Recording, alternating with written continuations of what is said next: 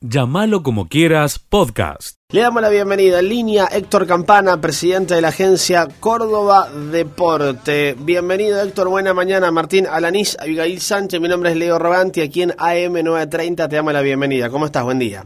¿Qué tal? Buen día, hola Martín, hola Abigail, ¿todo bien? Muy, días. Muy, bien. muy bien, Héctor. Bueno, a ver, ¿qué tan importante es eh, que estos 100 clubes de la provincia puedan tener esta financiación? Para qué va a ser eh, destinada y esto es teniendo un poco en cuenta el contexto de, de los clubes de, capital, del interior y también este último tiempo lo cuesta arriba que, que se le ha hecho para los clubes cordobeses. Sí, mira, la pandemia afectó a muchos sectores de la sociedad, es discutible. Eh, la parte de los clubes fue uno de los sectores que, que tuvieron prácticamente un buen tiempo cerrado, sin actividad o con actividad limitada y de recorrerlo, de tener contacto con sus dirigentes, de hablar en el momento que entregamos algunas ayudas económicas en el momento de la pandemia, bueno, surgió la necesidad, uno ya lo sabía y sabe siempre que eh, el dinero no sobra en muchas instituciones deportivas que hacen todo pulmón, entonces desde el gobierno de la provincia de Córdoba, nuestro gobernador Juan Schiaretti decidió eh, destinar 100 millones de pesos para 100 subsidios a instituciones deportivas eh, de un millón de pesos para obra de infraestructura o de mantenimiento.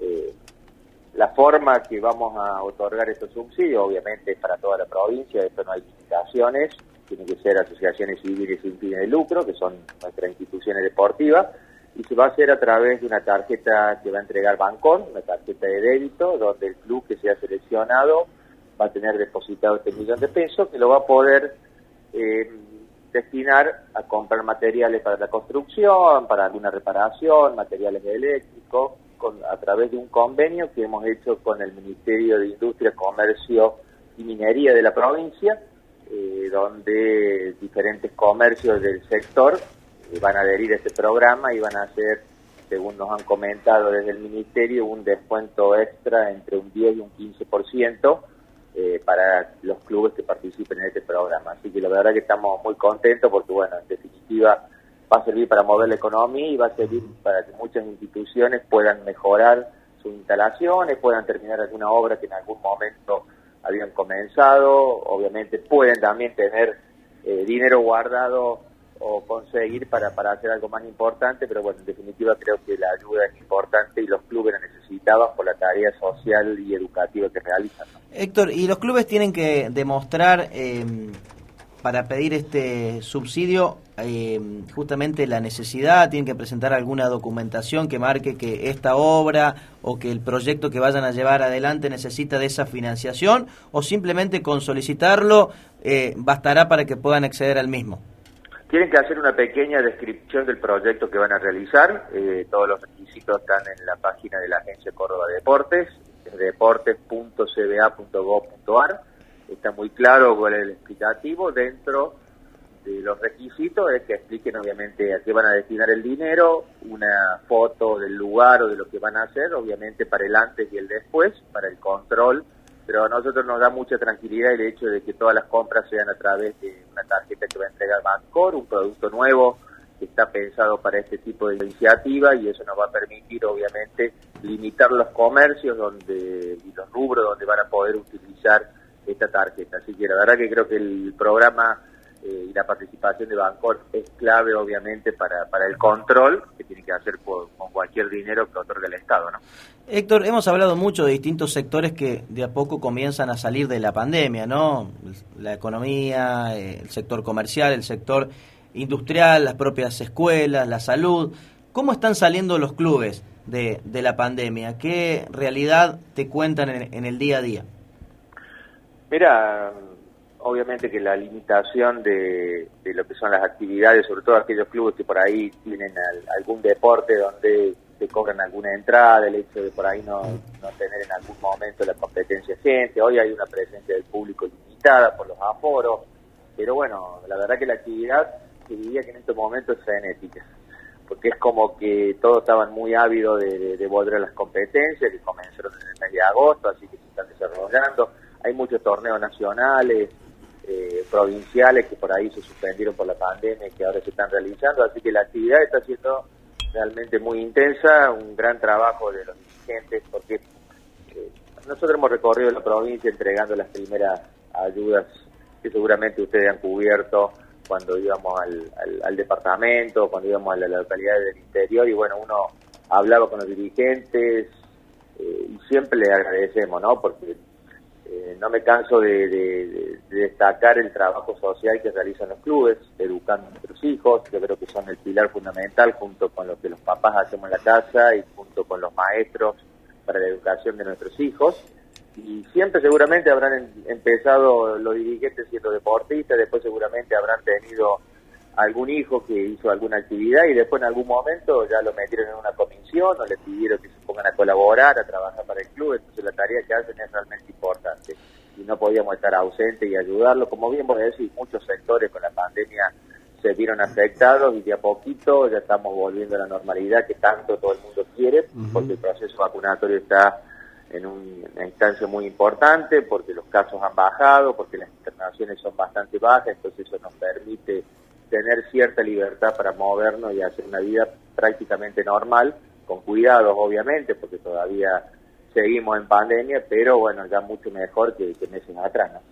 Eh, Héctor, por último y agradeciéndote el tiempo en esta, en esta mañana, eh, ¿ves mm, posible que el aforo pueda llegar al 100%, sobre todo en, en, en el fútbol o en distintas eh, disciplinas deportivas, teniendo en cuenta que hoy por hoy la situación sanitaria es alentadora?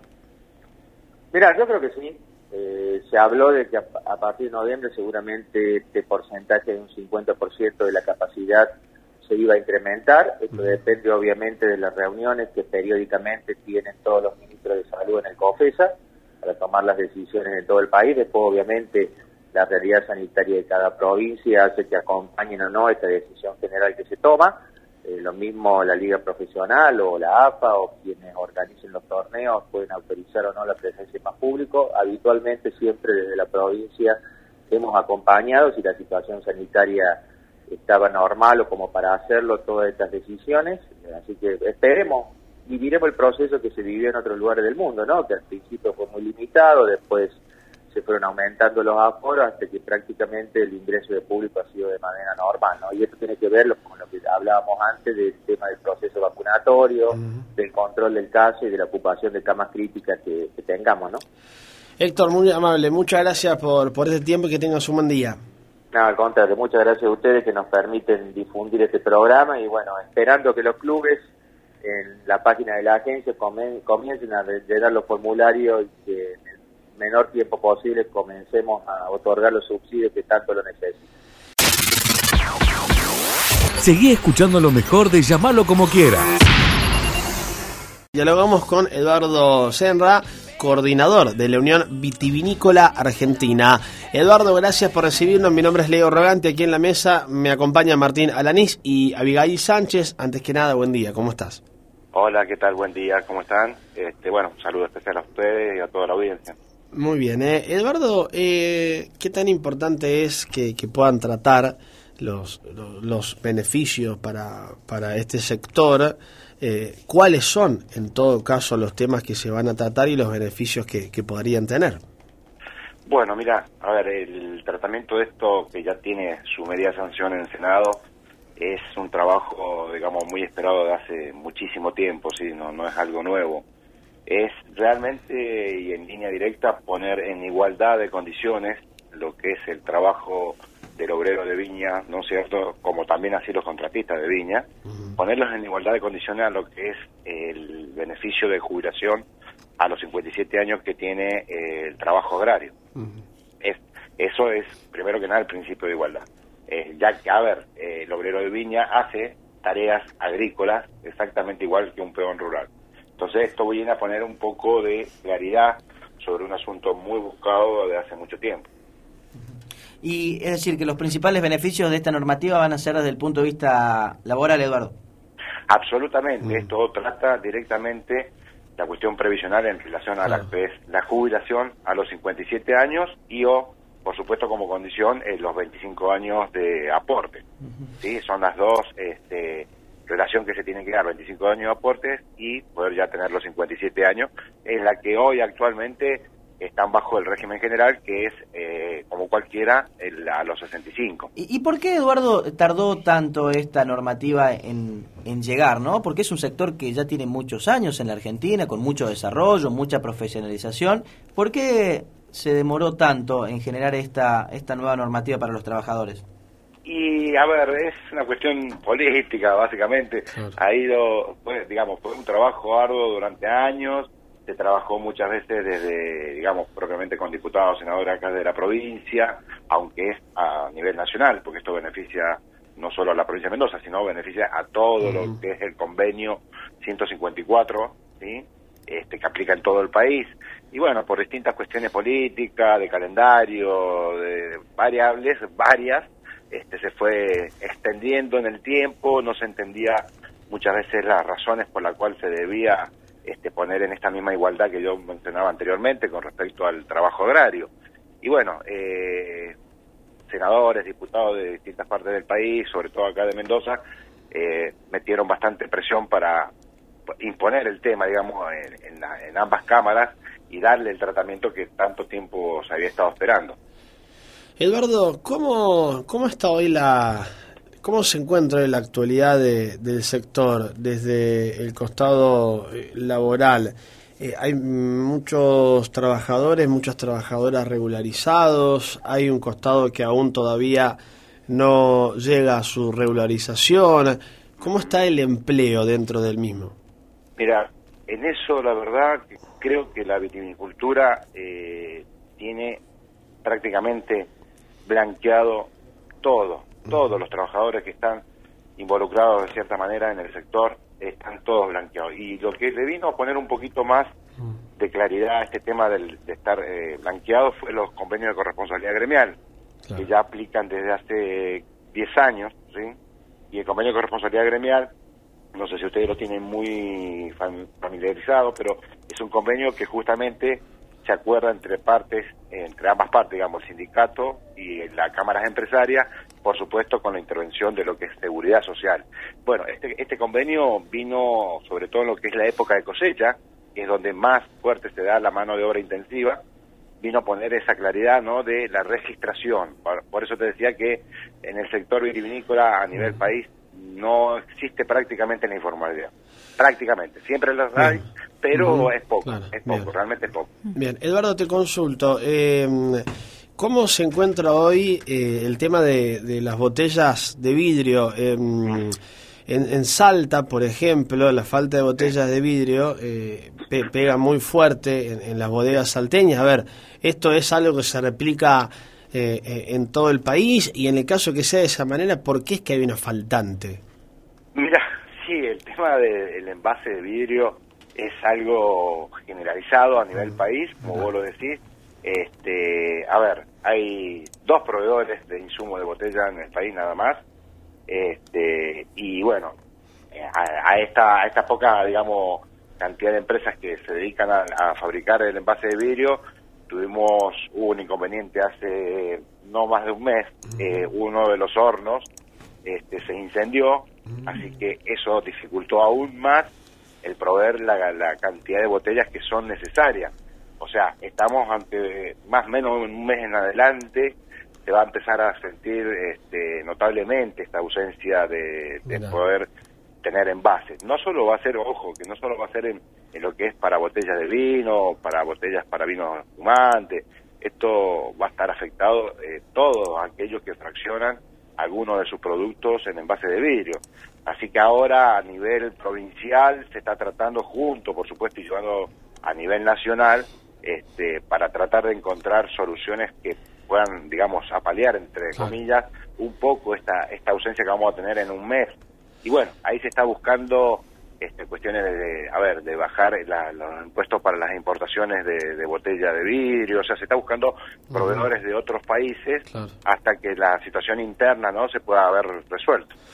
Y por, último, Eduardo, pero ¿esto puede puede verse afectado eh, el, el, precio, por ejemplo, de, alguna o que otra botella? ¿O solamente quizás a lo mejor eh, no vamos a encontrar en el mercado eh, cierta bebida, marca de, alguna que otra botella de vino, pero o en las góndolas a lo mejor momentáneamente habrá un aumento de alguna que otra botella de vino frente al Mirá, esperamos que no, pero mm. como toda cuestión de oferta-demanda, ante la escasez de botellas, obviamente puede disparar el, hecho de no poder cumplir con las cantidades y los compromisos, no solo en el mercado interno, sino también, imagínate en el mercado externo, todos los compromisos que las empresas ya tenían este, y tal vez no poder llegar a cumplir con eso eh, genera un problema muy serio de fondo también no solo, para, no solo para las empresas, sino también para las targas que tiene el Estado, digamos, no, no, no habrían exportaciones. Por eso te digo que es un tema muy delicado que se está tratando intensamente eh, ya desde hace un mes,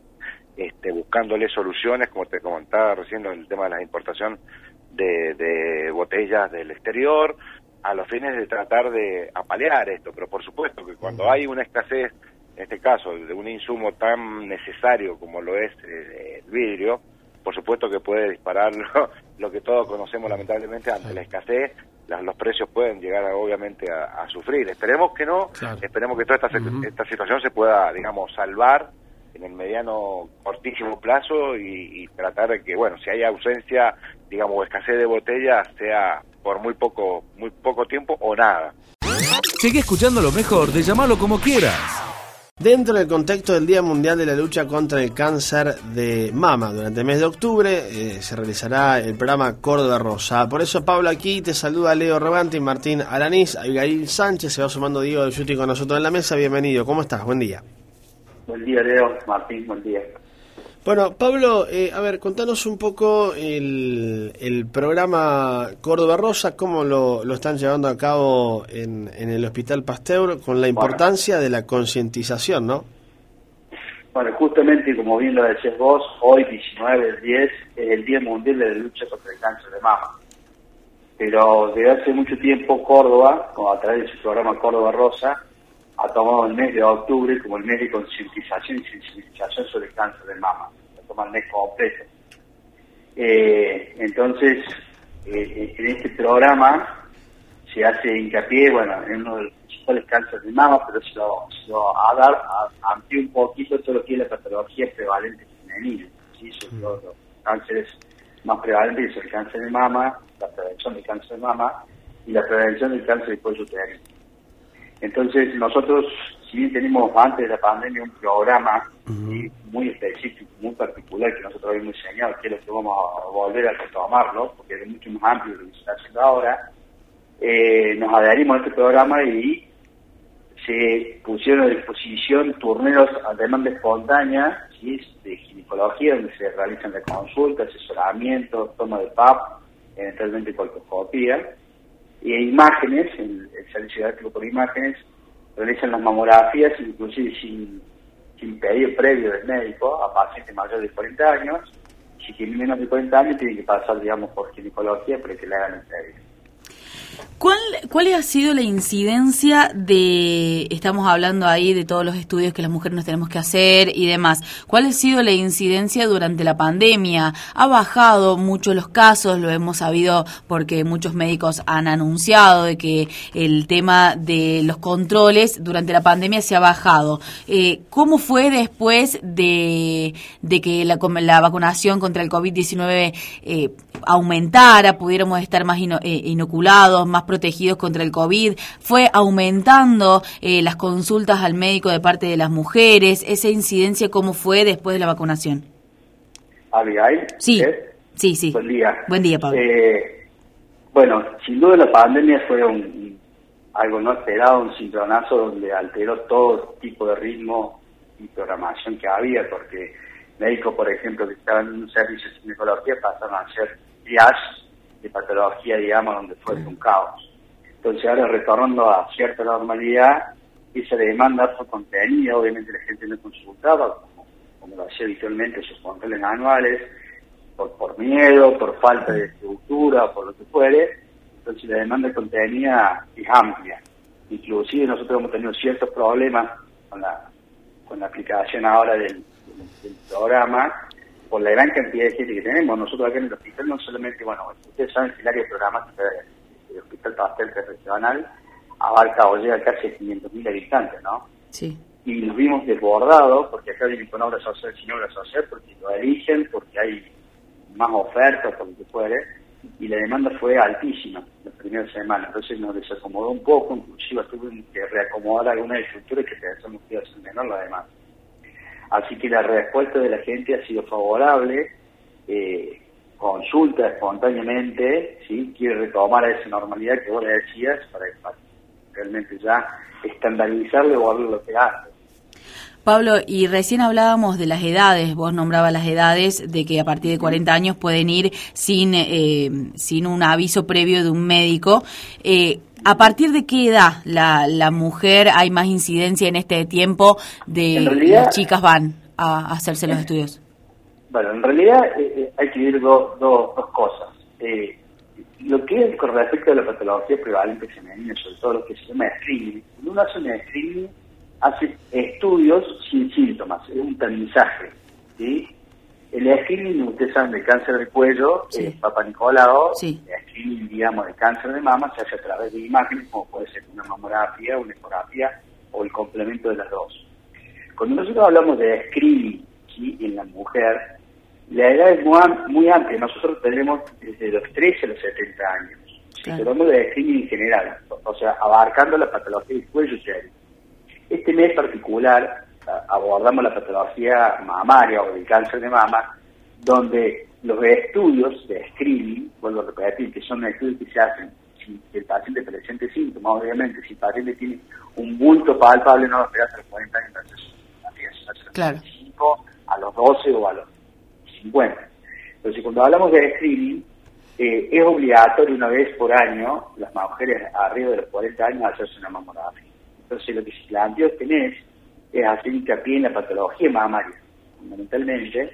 Entonces, la, la, era sin, sin previa receta, sin previa eh, interconsulta, lo que sea, toda mujer que supere los 40 años vivía y acá se lleva el turno espontáneamente para su mamografía.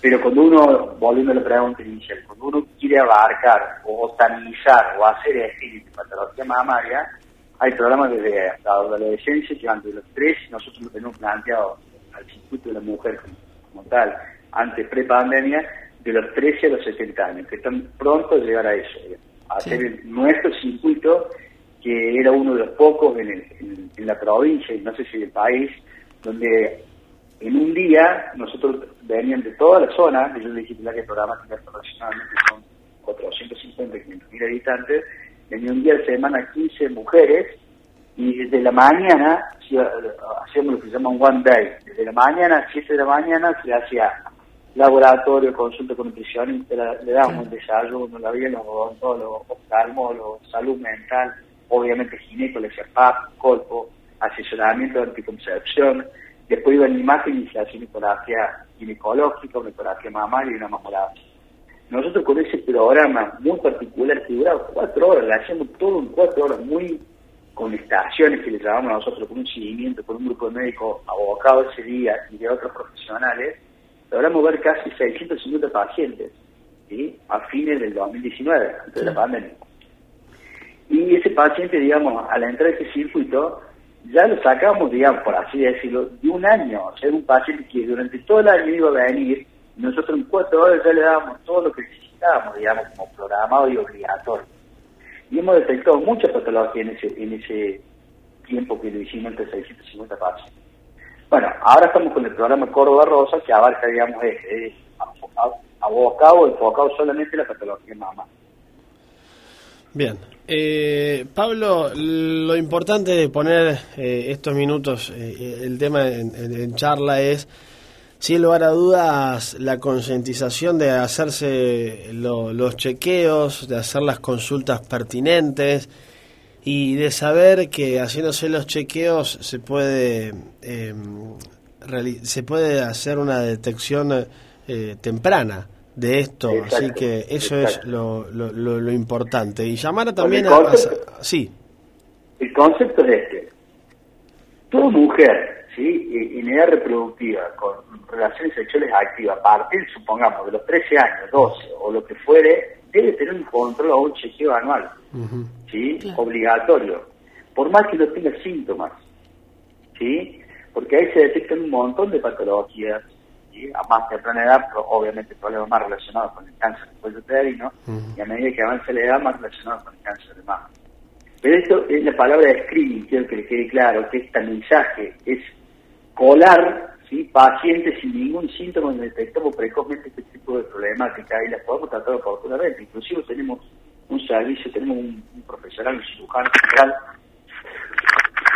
que ha hecho la su especialidad de mastología y, tenemos hasta hasta la posibilidad de resolver la patología que antes iba a Córdoba, eh, acá en el Hospital Pastel, con la mayor tecnología, porque tenemos la patología necesaria y última generación para hacer la cirugía de mama. Bien, eh, Pablo, queremos agradecerte el tiempo en esta mañana, te mandamos un gran abrazo. Bueno, muchas gracias a ustedes, a disposición y, bueno, eh, si bien, como les decía al principio, tuvimos algunos pequeños problemas logísticos por la gran cantidad de, pacientes que han, venido, eh, estamos trabajando full y de lo posible eso se va a extender y vamos a tratar de montar el circuito que a nosotros nos trajo mucho más resultados, digamos, y es más complejo. Seguí escuchando lo mejor de llamarlo como quiera. Una empresa norteamericana realizará una importante y millonaria inversión en el parque industrial de la ciudad de Villa María. Esto, por supuesto, va a generar puestos de trabajo. Bueno, vamos a interiorizarnos al respecto, lo tenemos en línea al ministro de Industria, Comercio y Minería del Gobierno de la provincia de Córdoba, Eduardo Castel. Eduardo, buena mañana, gracias por, por recibirnos estos minutos. ¿Cómo estás? Buen día. Hola Leo, buen día, buen día a todos en el piso. Bueno, Eduardo, lo mencionábamos, ¿eh? la importancia de un parque industrial, en este caso el, el, de Villa María, la radicación de esta empresa norteamericana que va a generar una importante, va, va a dar una importante inversión y generar unos 200 puestos de trabajo. Esto se ha llevado a cabo en la jornada de ayer. Contanos las novedades. Bueno, ayer firmamos el convenio con el gobernador Schiaretti, pero tuvimos ya siete reuniones con el grupo inversor que estaba definiendo qué provincia, en qué provincia radicarse y fue un trabajo arduo en estos últimos 35 días.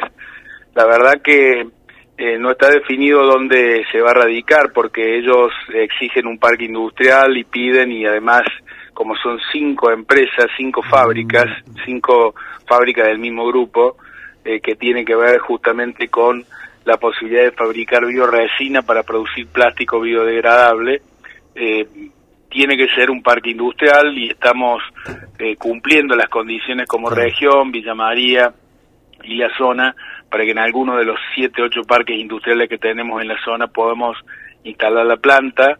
Por supuesto que Villa María tiene ventajas comparativas en relación a otras, pero también hay otras poblaciones que están cercanas a Villa María que también pueden, pueden recibir esta inversión. Esto se trata de un complejo industrial que tiene cinco plantas industriales, que desde el maíz, Leo, se genera almidón, eh, y de almidón glucosa, ácido láctico, hasta llegar a la planta de bioresina. Y lo concreto es que es una planta de biomateriales termoplásticos que sustituye el plástico. Argentina tiene un consumo de 14 millones de toneladas de plástico por año. Esta planta va a producir un millón y medio de toneladas por año inicialmente y el plástico se degrada en 100 años el bioplástico en solo 100 días, porque es eh, de maíz y de almidón de maíz. Esto va a cambiar todo el concepto de, de la ecología, del uso de los materiales, tanto para los automóviles como también para las bolsitas, como para distintos elementos que se generan con la bioresina eh, para plástico biodegradable.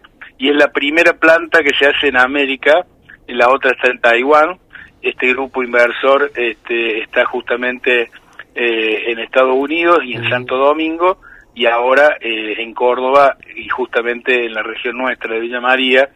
Así que son 150 millones iniciales, 350 millones de dólares más en los próximos tres años y 500 puestos de trabajo en cuatro años, así que directos y otros 500 indirectos, así que vamos a estar ante el nacimiento, como decía hoy un colega tuyo en Córdoba, de un nuevo proceso industrial de economía circular verde, muy fuerte que eh, va a contribuir a la creación de empleo, que es lo que, bueno, mi función y mi rol como ministro de Industria eh, obedece, ¿no? El, el, mundo, Eduardo, va para ese lado. Eh, se, se, entiende que hay un trabajo muy fuerte, el gobierno provincial, tu, el ministerio que hoy te toca eh, presidir, trabaja fuertemente, a, apoya desde la erradicación de, de los parques industriales y este em, grupo inversor también va a atraer a empresas importantes de distintos países del mundo. ¿Esto es así? Sí, trae tecnología de cuatro países, Mira. de Bélgica, de, de, Francia, de Suiza y de China. Uh -huh, Arrancamos con el primer eh, el primer eh, avance tecnológico va a venir de China sí. en los primeros meses ya del año que viene.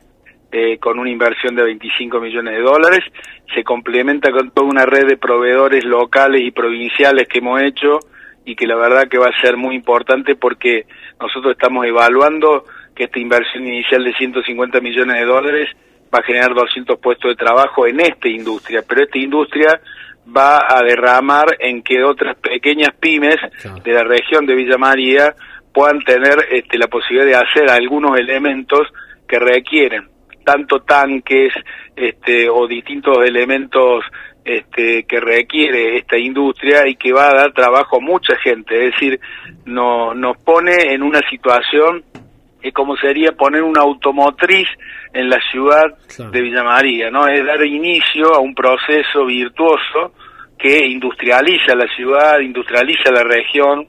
Eh, les recuerdo que hicimos un parque industrial en Arroyo Cabral, otro en Chazón, otro en Ausonia, estamos haciendo uno en Tiopugio, estamos haciendo uno en Luca, en la Palestina y en Ticino, estamos avanzando con un parque industrial posible en Arroyo del Godón. Entonces, bueno, la importancia de que Villa María tiene buen agua, que tiene maíz, que tiene las dos rutas trascendentales, la 158 y la 9, uh -huh. y que tiene las universidades, hace que, junto con el aeropuerto, sea el componente que permitió que eligieran esta región de la, de la provincia. Llámalo como quieras, podcast.